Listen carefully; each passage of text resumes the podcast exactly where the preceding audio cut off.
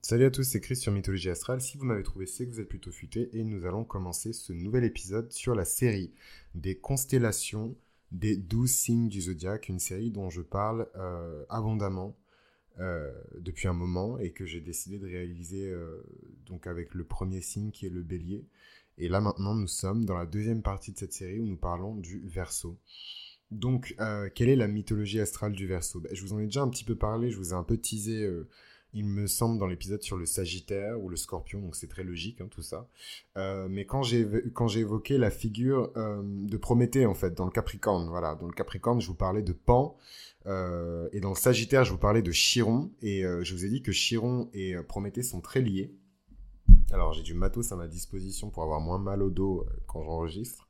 Donc je vais quand même en servir, hein, serait utile.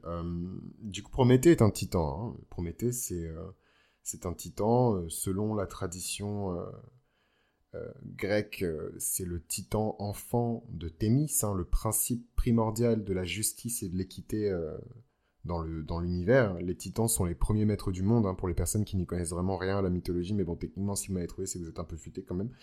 Et ils sont plus anciens que les dieux de l'Olympe, puisque c'est Zeus lui-même qui les a détrônés pour mettre de l'ordre dans l'univers, hein, pour restabiliser l'univers.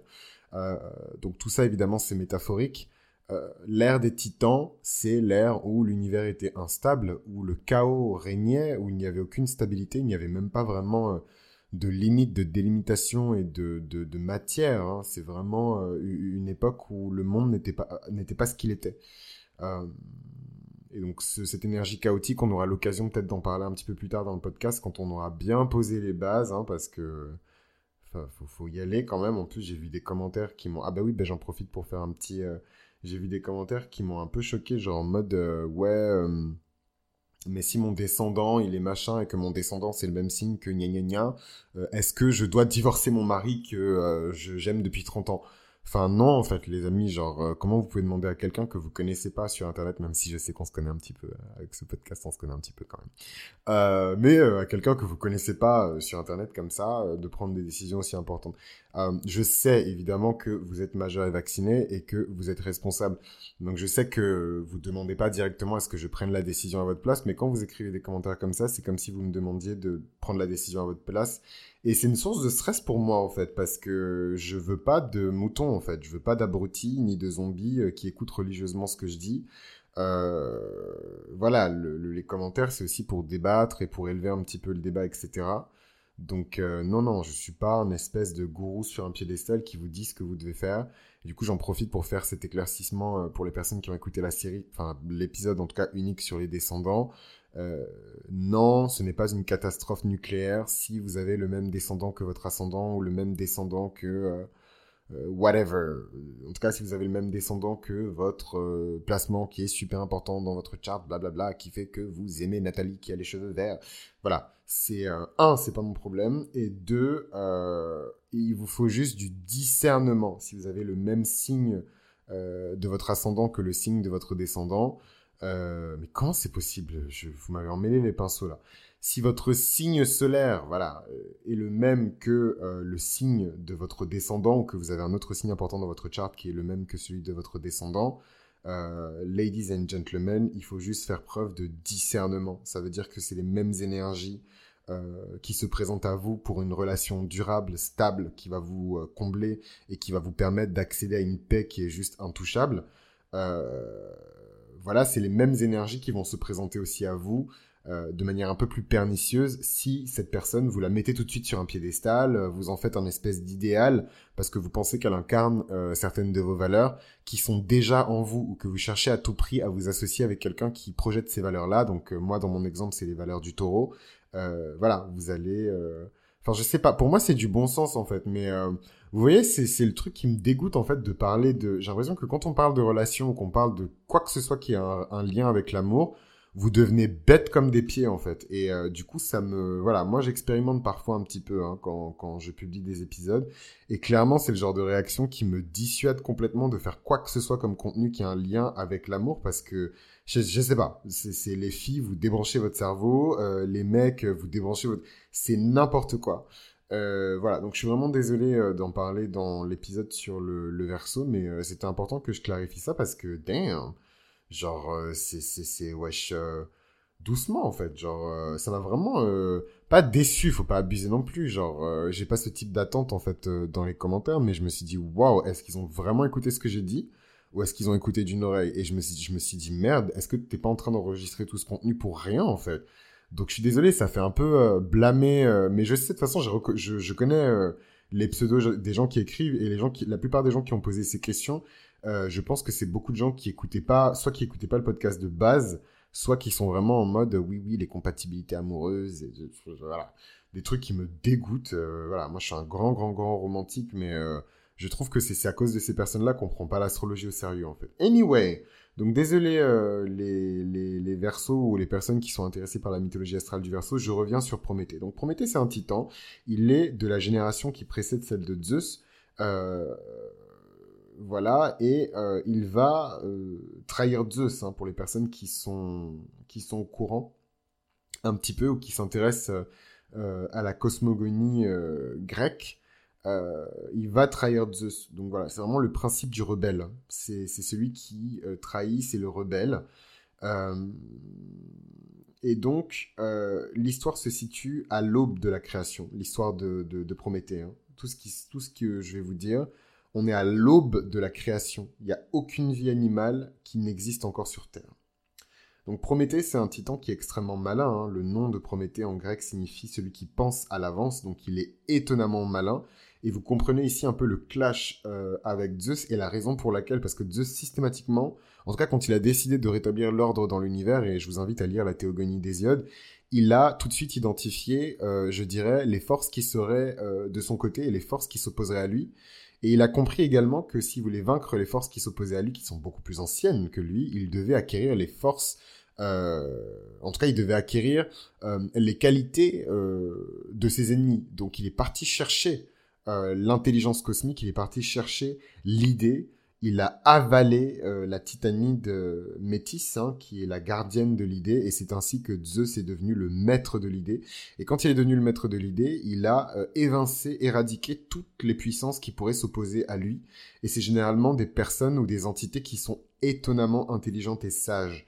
Euh, donc évidemment, il y a Athéna qui rentre dans cette catégorie. Athéna qui était la fille de Métis et de Zeus. Donc quand Zeus, parce que Métis est la première femme de, de, Zeus. Donc quand Zeus a, fécondé, enfin bon, euh, quand Zeus, euh, quand le principe jupitérien a épousé le principe euh, de Thémis, le principe de la justice primordiale, ils ont ensemble conçu Athéna, qui est d'une extrême puissance, mais également son frère, qui n'est jamais né, puisque Zeus a avalé Métis avant qu'Athéna ne naisse, et Athéna est sortie de sa tête avec une énorme migraine parce que elle a survécu en fait et qu'elle est juste trop maligne pour être piégée comme ça, et elle a pris sa place au sein de l'Olympe, mais euh, les autres dieux, un, les autres dieux se méfient d'elle, et deux, elle, est un peu à l'écart des autres dieux parce qu'elle est même plus intelligente que son père.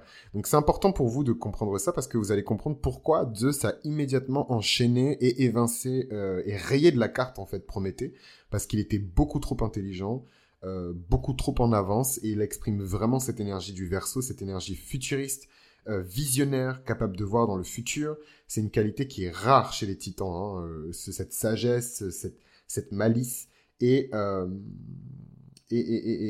c'est pour ça que Zeus l'a désigné comme ennemi. Donc il a un frère, Prométhée, hein, il a un frère dont il doit réparer d'ailleurs toutes les bêtises, ils sont nés ensemble, et son nom est Épiméthée.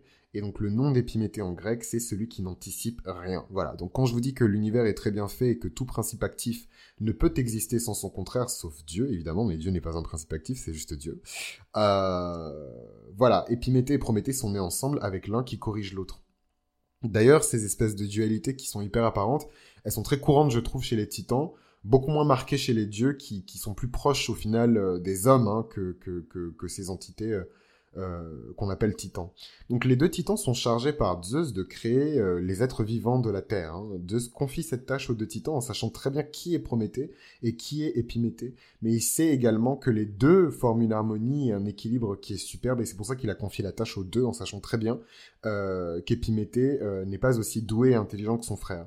Donc pour contextualiser pour les personnes qui n'ont pas lu la théogonie d'Hésiode, Zeus, il leur confie cette tâche de créer euh, les êtres vivants en sachant très bien que euh, Prométhée a une intelligence qui est extraordinaire et que Épiméthée allait le ralentir dans sa tâche en sachant très bien euh, ce qu'Épiméthée euh, allait faire. Donc quand je vous parlais de contexte, c'est juste pour vous dire qu'après la victoire de Zeus sur les titans, il y a certains titans qui ont décidé de se ranger aux côtés de Zeus, euh, et d'autres qui ont été condamnés, ferrés, enchaînés et balancés dans le tartare.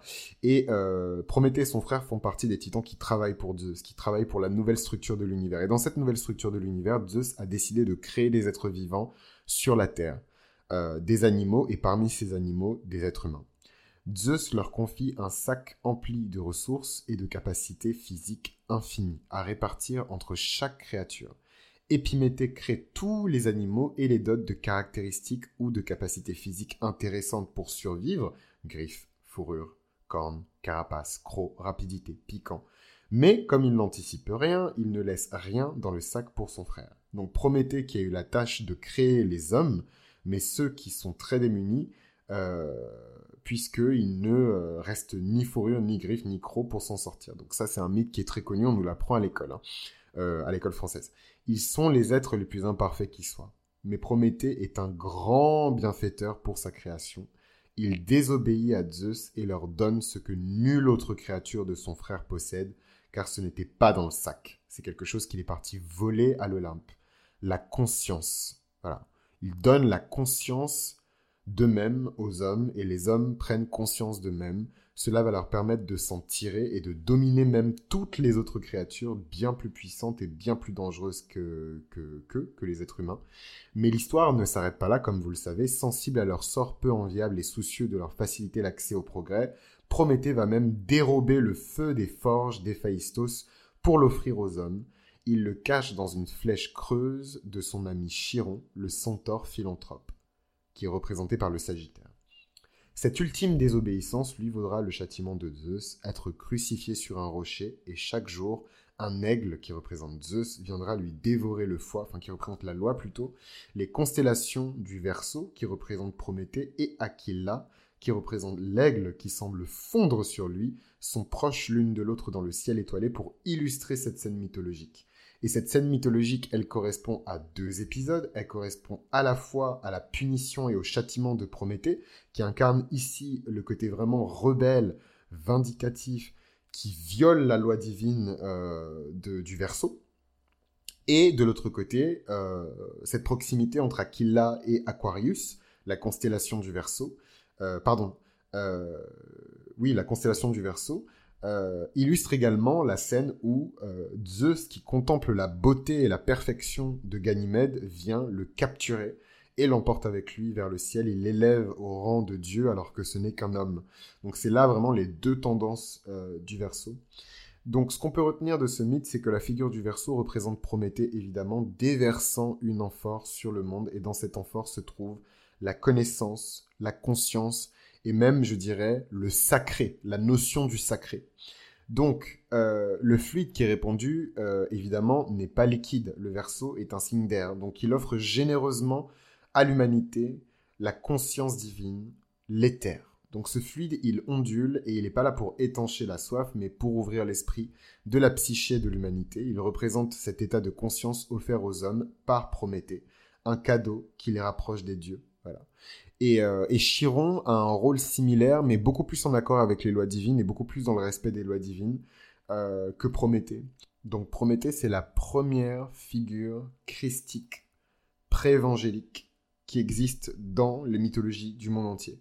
Donc là, j'utilise le terme christique comme adjectif pour désigner euh, la figure du Christ, mais en tout cas, dans l'Antiquité et dans l'Ancien Temps, Prométhée est la première énergie euh, qui se rapproche euh, de celle du Christ. Et d'ailleurs, pour les personnes qui sont sensibles à la tradition chrétienne, il faut savoir que Prométhée partage beaucoup de points communs avec Jésus, euh, puisque comme lui, il est amour pour les hommes, et comme lui, cet amour universel le conduira au sacrifice ultime de sa personne par la crucifixion. Donc il est étendu, suspendu, attaché, enchaîné, et il se fait dévorer en permanence le foie par ce, ce, ce cet aigle qui représente la loi, qui représente Zeus.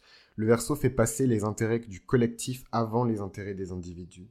Donc Prométhée désobéit facilement aux règles et aux consignes, il prend des libertés face à la loi de Zeus. Il donne ainsi au Verseau son intense besoin d'indépendance, de rébellion, de révolution et sa méfiance face aux règles et aux codes préétablis par la société, qui cloisonnent quelque part et enferment les libertés individuelles. Et en ça, il s'oppose totalement au, roi, il s'oppose euh, au lion.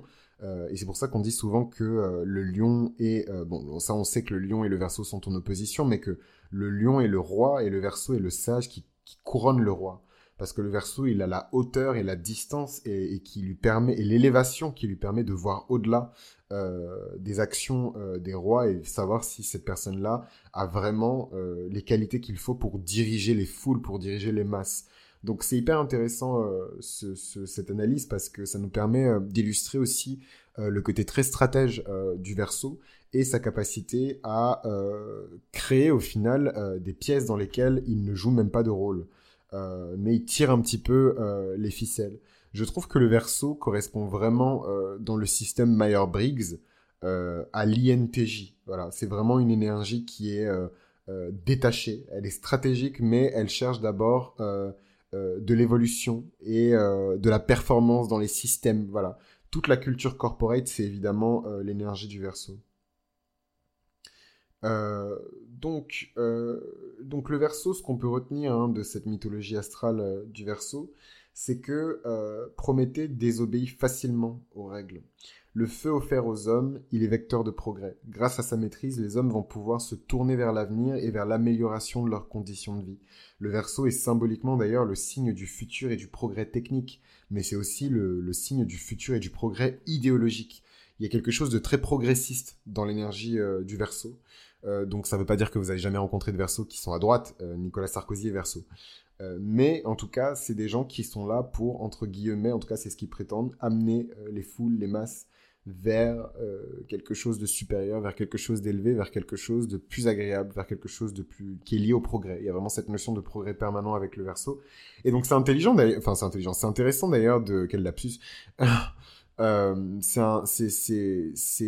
intéressant d'ailleurs de, voir ça parce que du coup ça permet de, de montrer à quel point euh, euh, Saturne incarne aussi ces énergies hein, de, de, rébellion, de révolution et de bien-être des foules, surtout quand, quand Saturne est en verso. Après sa place, euh, donc après la place sociale individuelle acquise par, par le Capricorne, le Verseau, il vient bousculer quelque part les habitudes et les consciences. Il vient remettre en cause l'ordre du monde. Il fait souffler les vents révolutionnaires du changement quand ils deviennent nécessaires pour le bien du plus grand nombre. Donc voilà un petit peu euh, pour le Verseau. Euh, si cet épisode vous a plu, n'hésitez pas à faire votre taf. Je ne vais pas rentrer plus dans les détails, vous savez ce qu'il vous reste à faire. Et moi, je vous donne rendez-vous pour le dernier épisode de cette série sur les poissons. Si vous voulez en savoir plus sur votre signe et euh, sur une lecture compréhensive de votre thème astral, n'hésitez pas à m'envoyer un mail à mythoastral.gmail.com. Les lectures compréhensives de thème astral sont toujours ouvertes pour le moment. Et euh, voilà, et donc n'hésitez pas à m'envoyer un mail. Et je vous remercie pour votre écoute et je vous remercie pour votre soutien depuis le début de cette aventure. On se retrouve pour le dernier épisode de la série dans quelques instants, quelques minutes ou quelques secondes pour les personnes qui binge listen. À très vite.